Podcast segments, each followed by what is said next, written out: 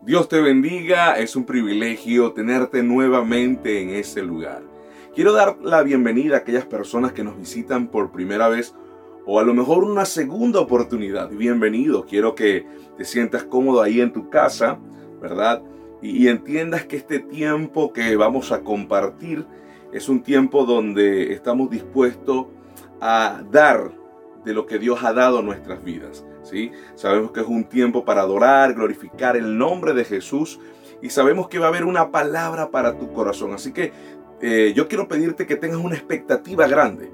Dios va a hablar a nuestras vidas en esta tarde. ¿Qué tal si cierras tus ojos? Señor Jesús, te damos gracias por este tiempo maravilloso. Gracias por la oportunidad que nos das un domingo más, Señor, para escuchar tu palabra. Pero hoy con un corazón dispuesto para adorarte, para glorificarte, para entregar lo mejor de nosotros. Gracias porque tu presencia nos ha acompañado hasta ahora. Tú no nos has abandonado, tú has estado presente, has extendido tu mano sobre nuestras vidas. Por eso hoy te glorificamos, hoy te exaltamos y reconocemos, Señor, que sin ti, Señor, no lograríamos lo que hemos logrado hasta el día de hoy. Tu sanidad ha venido sobre nuestros cuerpos. Tu milagro, Señor, tu provisión, Señor. Pero lo más importante, la salvación a nuestras vidas. Gracias te damos por este tiempo en el nombre de Jesús. Amén y amén. Bien, para las personas que nos están viendo el día de hoy o tienen dos semanas o algunas semanas viéndonos, eh, tenemos una serie que le hemos llamado Testigos de su Poder la evidencia de un Dios vivo. a lo largo de las semanas, eh, cada, cada servicio, podemos testificar de su poder y de su gloria. Es más, a lo mejor no hemos recibido todos los milagros, los testimonios de las personas, pero estamos convencidos de que cada persona que me está viendo y me está escuchando ha sido testigo del poder y la provisión y de la mano del Señor sobre su vida. Amén. Así que hoy vamos a compartir algo que mencioné la semana pasada, ¿verdad? Y le he llamado lo que detiene la bendición. Recuerde, la, la mayor barrera de estos tiempos que impiden ver el milagro son el escepticismo, la incredulidad y la falta de conocimiento. Eh, estas tres características, ¿verdad? Es lo que notamos que en estos últimos tiempos no veamos lo que en años veíamos. Eh, recuerdo eh, desde muy chico, mi abuela compartía la palabra del Señor con todos sus nietos y, siempre cada, cada historia bíblica podíamos evidenciarla en alguna actividad eh, dentro de la iglesia o en alguna actividad, congreso, capacitaciones, campañas, ¿sí? Y veíamos la manifestación de su poder. Yo recuerdo que en los años 80 tuve la oportunidad de ver grandes milagros de sanidad. Mis ojos presenciaron ver paralíticos caminar, ciegos ver, gente que el Señor sanó de cáncer, de, de gente que tenía tumores, y, era muy normal todavía en esos tiempos ver la manifestación de su poder. Había una fe genuina, había eh, eh, eh, esa relación que no interrumpía la relación con Dios. Y cuando hablo de esto, no solamente lo hablo a nivel personal, sino lo hablo a nivel congregacional. Pero creo que los años nos ha enfocado a, a desviar nuestra mirada a cosas que enfrían nuestra fe. Y, creo que alrededor de estos últimos 20, 25 años, notamos que el escepticismo ha crecido eh, en el ser humano. La incredulidad aún en los creyentes ha tocado la puerta de su corazón. Y pues notamos que la misma velocidad que lleva el tiempo o los sistemas de trabajo, de vida, pues nos hace ser desconocedores del área espiritual. Pero hoy quiero detectar algo, porque he recibido algunos, algunos mensajes eh, agradecidos de Dios por una palabra, pero muchas veces en su corazón hay algo que es quebrantado, porque escuchan testimonios de otras personas, pero ellos sienten que pareciera que Dios no responde su oración. Así que hoy quiero compartir algo. E, e, estos tres elementos o estas, estas tres llaves que impiden que el milagro muchas veces llegue a nuestras vidas. Y repito, tiene que ver con el escepticismo, tiene que ver con la incredulidad y tiene que ver con la falta de conocimiento. Así que veamos escepticismo. El concepto de escepticismo es una tendencia o una postura que lleva a cuestionar diversos hechos o situaciones, exigiendo pruebas o demostraciones a modo de evidencia. Algo que nosotros vemos en este tiempo, la gente puede decir que no cree en Dios o que siente que, eh, que esto, lo que nosotros vivimos, tiende a ser algo mitológico. Pero Pablo enseña algo en su palabra, en la palabra del Señor, ¿sí? Enseña que las cosas espirituales solamente podemos entenderla cuando experimentamos el poder de Dios a nivel espiritual también. Y quiero que entiendas algo. El no, el, el no el, argumentar muchas veces, ¿verdad? Y colocar mucha la razón por delante de lo que es el milagro de Dios, son impedimentos para que puedas alcanzar la bendición y el milagro en tu vida. ¿Sabes? Esto no es algo nuevo. La Biblia establece en Mateo 13, versículos 54 al 58, y dice, llegó a su pueblo y comenzó a enseñar. Estamos hablando de Jesús en la sinagoga. La gente estaba tan sorprendida que algunos decían, ¿Dónde aprendió este hombre a hablar tantas cosas? ¿Cómo puede hacer esos milagros? Otros decían, pero si es Jesús el hijo de José el carpintero, su madre es María y sus hermanos son Santiago, José, Simón y Judas. Sus hermanas aún viven aquí, decía la gente. Estaba refiriéndose a los hermanos de Jesús. ¿Cómo es que Jesús sabe tanto y puede hacer estos milagros? El versículo 57 dice, pero ninguno de los que estaban allí quiso aceptar las enseñanzas de Jesús. Entonces él dijo, a un profeta se le respeta en todas partes, menos en su propio pueblo y en su propia familia. Y como la gente no creía en él, Jesús no hizo muchos milagros en aquel lugar. Cuando comenzamos a cuestionarnos algunas razones, conocimientos, es más, en torno, no le permitimos a Dios que pueda manifestarse. Las personas no aceptaban la enseñanza de Jesús, era algo nuevo. Aunque Él estaba cumpliendo la ley, para ellos era algo nuevo cuando veían que Jesús hablaba y enseñaba de una forma diferente a como lo, lo hacían los sacerdotes. Lo hacía de una forma práctica, presentando una, un plan o una salvación de aquellos que vivían en una condición de pecados. Las personas se acercaban a Él y recibían milagros, no solamente de sanidad, sino habría milagros de liberación en aquellas personas que eran atormentadas espiritualmente. Para ello era algo muy confuso y sin embargo cuestionaron a Jesús. Y cuando tú comienzas a cuestionar lo que Dios hace, yo quiero que entiendas, esto abarca o toca tu corazón al punto que el escepticismo de poder ver la razón te lleva a argumentar eh, la situación o el milagro que pudiera venir a tu vida. Dice la Biblia que terminaba diciendo el 58 que Jesús pocos milagros hizo porque la gente no creía en él. Algo que quiero que entiendas, el milagro no depende de mi oración. El milagro no depende de una iglesia. Alguien decía y, por un momento eh, se comentó, escuchábamos un comentario y dicen, señores, si ustedes son creyentes y creen en un Dios poderoso, ¿por qué no van al hospital, a los hospitales a sanar gente? Porque quiero que entiendan, no soy yo no es la iglesia. Quien da la sanidad es el Señor Jesús. Pero hay algo. Para poder recibir esa respuesta o esa bendición, la persona debe creer. Porque nosotros podemos orar y vamos a orar en esta tarde. Pero si tú en tu corazón argumentas y dudas, lo ves imposible y difícil, no esperes que el milagro se cumpla. Por eso quiero que detectes en tu corazón si hay escepticismo. ¿Sabes? Juan 5:38 dice, y su palabra no la tenéis morando en vosotros, porque no creéis en aquel que él envió.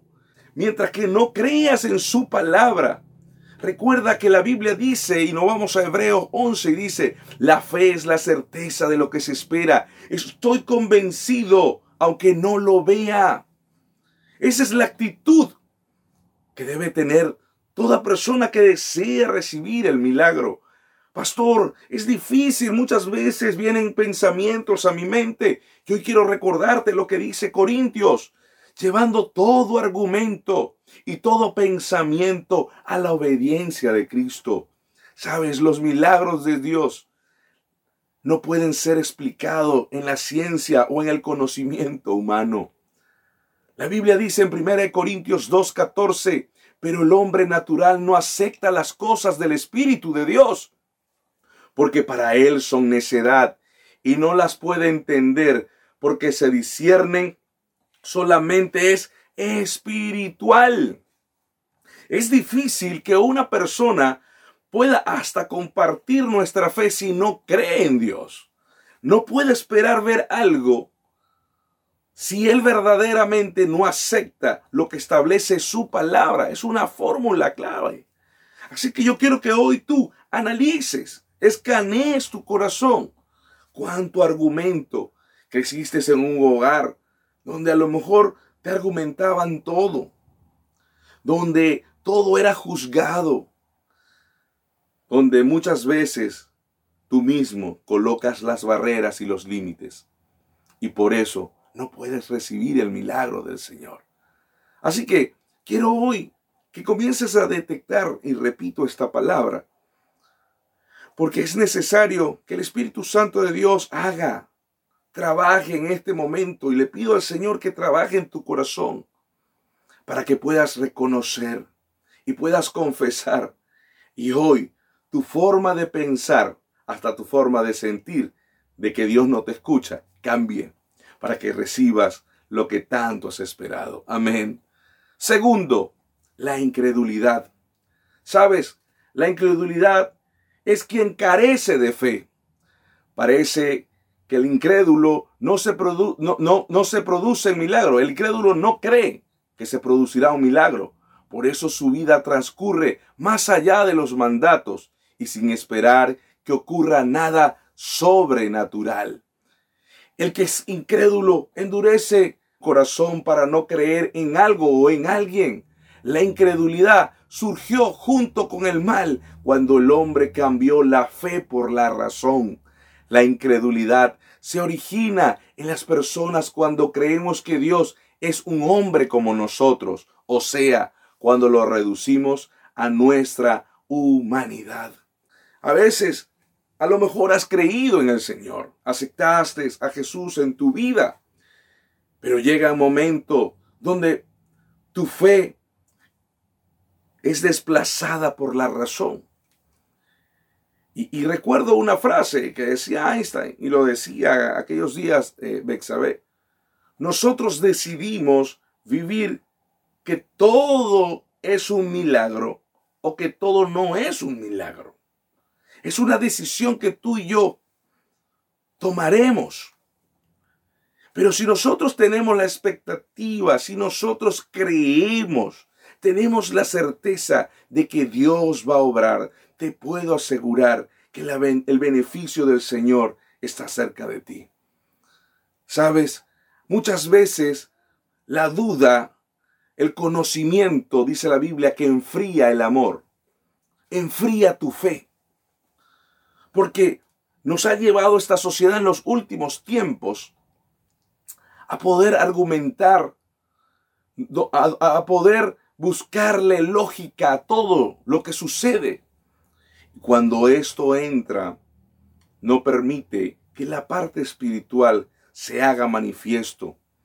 Recuerde, solamente creyendo veremos el milagro. Lucas 8:12 dice, aquellos a lo largo del camino son los que han oído, pero después viene el diablo y arrebata la palabra de sus corazones para que no crean y se salven. ¿Saben cuántas personas han escuchado este mensaje? Y hoy yo quiero que, que despiertes. Saca todo pensamiento ahora en el nombre de Jesús. Lleva todos tus argumentos, tu lógica a los, a los pies de Cristo dile en este momento y cierra tus ojos porque siento de Dios que cierre tus ojos. Señor Jesús, llevo mi corazón, llevo mis pensamientos a los pies tuyos. Padre, yo quiero creer. Hoy estoy dispuesto a creer. Obra, aumenta mi fe, Señor, porque la necesito. Sé, Señor, que el milagro puede llegar a mi vida si creo. Por eso que todo lo que hoy a lo mejor ha pasado por mi mente que no es tuyo, llévatelo ahora en el nombre de Jesús. Yo estoy dispuesto a ver el milagro, a entender espiritualmente lo que ha de suceder. Por eso abre mi entendimiento y mi espíritu desde este momento en el nombre de Jesús. Romanos 1.21 dice, pues aunque conocían a Dios, no le honraron como a Dios, ni le dieron gracias, sino que se hicieron vanos en sus razonamientos, y su necio corazón fue entenebrecido. Hebreos 3:12 dice, cuidado, hermanos, no sea que alguno de vosotros haya un corazón malo de incredulidad para apartarse del Dios vivo. La Biblia genera unas ciertas alertas, porque aunque hayas escuchado el mensaje, a veces se presentan situaciones que quieren venir a robar la fe depositada en el Señor. Dice la Biblia que a lo mejor como hoy tú estás escuchando esta semilla y este mensaje, lo recibes y sientes una fuerza en tu interior, sientes que Dios está hablando a tu corazón. Pero viene la primera adversidad y el enemigo trabaja en tu pensamiento. Y dice la Biblia que es como aquella semilla que cae, pero es arrebatada. De esa misma forma es arrebatada tu fe. Yo quiero decirte algo. Hoy necesitas anclar tu semilla en Jesús. Tú necesitas que el Señor tome el control de cada área de tu vida, de lo que escuchas, de lo que ves, de tu entorno. Porque muchas veces este tipo de circunstancias son las que te roban esa palabra que hoy estás recibiendo. Satanás buscará tu debilidad para cuestionar, para no creer, para que dudes. Pero si te alimentas de su palabra, si te rodeas de gente de fe y crees en el Señor Jesucristo y que se haga la voluntad en ti, entenderás y comprenderás y verás lo que Él ha dispuesto para tu vida. Recuerda lo que establece la palabra. Dios tiene planes de bien para ti. Y aunque no lo entiendas, a los que aman al Señor, todas las cosas nos ayudan a bien conforme al propósito que fuimos creados. Así que no permitas que esa fe que hay en tu corazón sea robada. Necesitas hoy escanear tu corazón. Te hablo a ti, mi hermano. Porque cuántas veces has escuchado un mensaje de fe. Te sientes gozoso, te sientes lleno, te sientes ministrado en un servicio como el de hoy. Pero al llegar la situación, el problema, la prueba, argumentas. Satanás coloca pensamientos en los cuales tú le das cabida y te apartas de ese principio y comienzas a trabajar más en la razón que en la fe. Hoy necesitamos depositar cada paso que damos porque es difícil saber caminar sobre el mar. Pero Jesús le dijo a Pedro, camina. Y dice la Biblia que Jesús, Pedro, comenzó a caminar. Me voy rápidamente a este relato y Dios me trae a memoria esta historia. Y hoy Dios está haciendo lo mismo contigo. Dios te está llamando. Dice la Biblia que Pedro comenzó y se bajó de la barca y comenzó a dar pasos. Y Jesús le decía, ven Pedro, tranquilo, yo estoy aquí. Hoy el Señor te dice, dada las situaciones que estás viviendo, no te preocupas, no te preocupes, yo te estoy llamando. Camina David, camina José, camina Rubén, camina. Dios te dice, hija, camina, hijo, camina. Soy yo que te estoy llamando. Y Pedro comenzó a caminar. Yo me imagino el regocijo por un momento, pero ¿sabes qué sucedió? Yo imagino por un momento las olas subiendo, sopló la brisa y chocar las, las, las olas, a lo mejor chispearon su rostro. Y esto hizo que se distrajera su mirada de Jesús. La Biblia dice, puesta, su, puesta tu mirada en Cristo Jesús. ¿Y sabes qué hizo Pedro? Comenzó a mirar lo que estaba haciendo y comenzó a hundirse. La fe que tuvo por un momento permitió que en sus pensamientos viniera el argumento. Al verse Pedro caminando sobre el mar, que es algo imposible, comenzó a hundirse y él comenzó a decirle, Señor, ayúdame. Jesús le dijo, hombre de poca fe. ¿Entiendes lo que hoy estoy compartiendo contigo? Muchas veces el milagro no llega a nuestras vidas porque hoy estás escuchando el llamado del Señor. Pero si prestas más atención al problema, a la enfermedad, a lo que estás viviendo, estás desviando tu mirada a eso y por eso te hundes. Sientes que Dios te ha abandonado y Dios no te ha abandonado. Eres tú que has cambiado tu mirada. Pero hoy, yo hoy quiero recordarte, yo hoy quiero bendecirte, yo quiero que te enfoques nuevamente en la voz del Señor.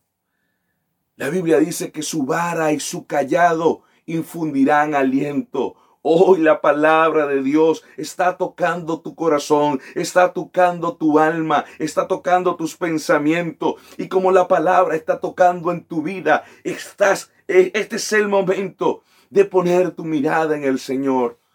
Dios va a orar por medio de la fe. Tercero, la falta de conocimiento. Muchos de nosotros, los que hoy me están viendo, no pueden ver un milagro de Dios en su vida. Es porque no tienen el conocimiento. Pero hoy tengo una buena noticia para ti. Te has tomado un tiempo, has elegido el mejor espacio de escuchar unos minutos este mensaje, porque Dios desea bendecirte y no te ha podido bendecir a lo mejor número uno porque no has conocido de Él. Y como no conoces ni, has experimentado de Él, pues hay mucha incredulidad, escepticismo. A lo mejor has escuchado de Jesús, pero a lo mejor tus argumentos no permiten que el milagro llegue a tu vida. Pero llegó el momento, amigo. Llegó el momento, hermano, que de, que pospongas, que coloques a un lado y permitas que esta palabra pueda llegar a tu vida y decir, ya llegó el momento. Como el hombre que la semana pasada predicaba, no importaba cómo estaba infectado, no importando la condición, dijo, me las doy por todas. Pero hoy le digo al Señor, Hijo de David, ten misericordia de mí, tócame para poder yo ser sano. Él entendía que con solamente Jesús tocarle y declarar la palabra, él iba a recibir la sanidad. Si hoy tú le dices, Señor, yo creo en ti, yo entrego mi vida a ti, yo entrego mi preocupación, yo entrego mi enfermedad a ti, Señor. Yo sé, Señor, que tú abrir tus labios, como dice el Salmo, tú declaras la palabra de sanidad y vendrá a mi vida. Amén.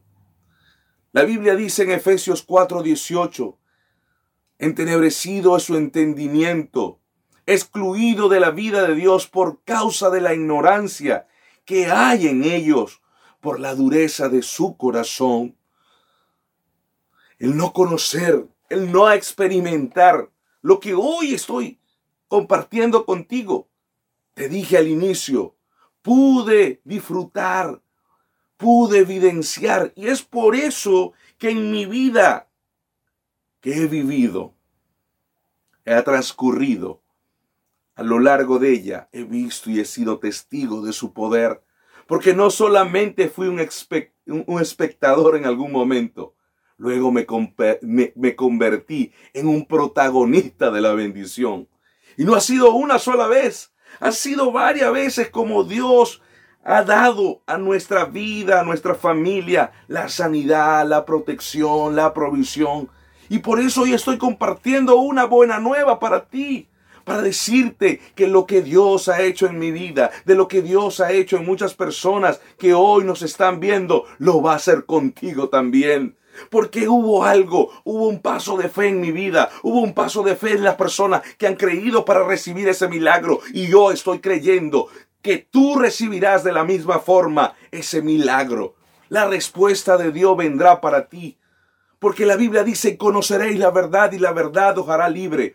Todo aquello que ha entenebrecido tu entendimiento, todo aquello que te ha excluido por causa de la ignorancia, de la ignorancia de conocer el área espiritual, hoy queda rota y quebrantada en el nombre de Jesús. Y hoy tu espíritu porque estamos orando por ti. Hoy tu espíritu se conecta con el de Dios, como en los principios de los tiempos. Y que hoy puedas llenarte y nutrirte de esta palabra. Oseas 4:6 dice, mi pueblo es destruido por falta de conocimiento.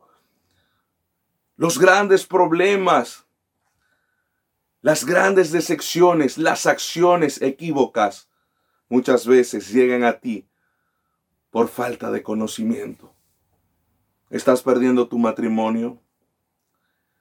¿Tienes un hijo que pensaste que lo habías criado bien, pero el resultado ha sido diferente?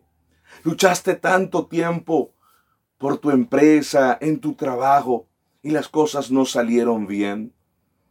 Creíste que con tus fuerzas ibas a alcanzar tantas metas, pero hoy día estás enfermo, te sientes solo, sientes que Dios te ha abandonado, sientes que nadie te ama. Sabes, muchas veces tomaste decisiones equívocas por falta de conocimiento. Pero tenemos un Dios grande y misericordioso que hoy extiende su, su gracia, hoy extiende su amor hacia ti y te dice, hoy estoy dispuesto a que conozcas de mi palabra y puedas tener una segunda oportunidad. Pero lo más importante, que puedas tener la salvación eterna. Porque los errores han sido por causa del pecado. Pero hoy Dios quiere borrar todos tus errores, todos tus pecados. La Biblia dice en 1 Juan 1.9 que Él es fiel y justo para perdonar todos tus pecados. Ese Dios grande y misericordioso está en este lugar y quiere darte una nueva oportunidad. Isaías 5:13 dice, por eso mi pueblo es llevado cautivo, porque no tiene conocimiento, y sus nobles perecen de hambre, y su multitud se seca de sed. Ahora, quiero terminar con esto. Llegó el momento de que identifiques cuál de estos tres factores ha estado hasta hoy, hasta hace unos minutos en tu vida. Quiero que entiendas que por eso no habías recibido lo que estabas esperando. No habías conocido la voluntad de Dios. Porque la Biblia dice que la voluntad de Dios es buena, agradable y perfecta.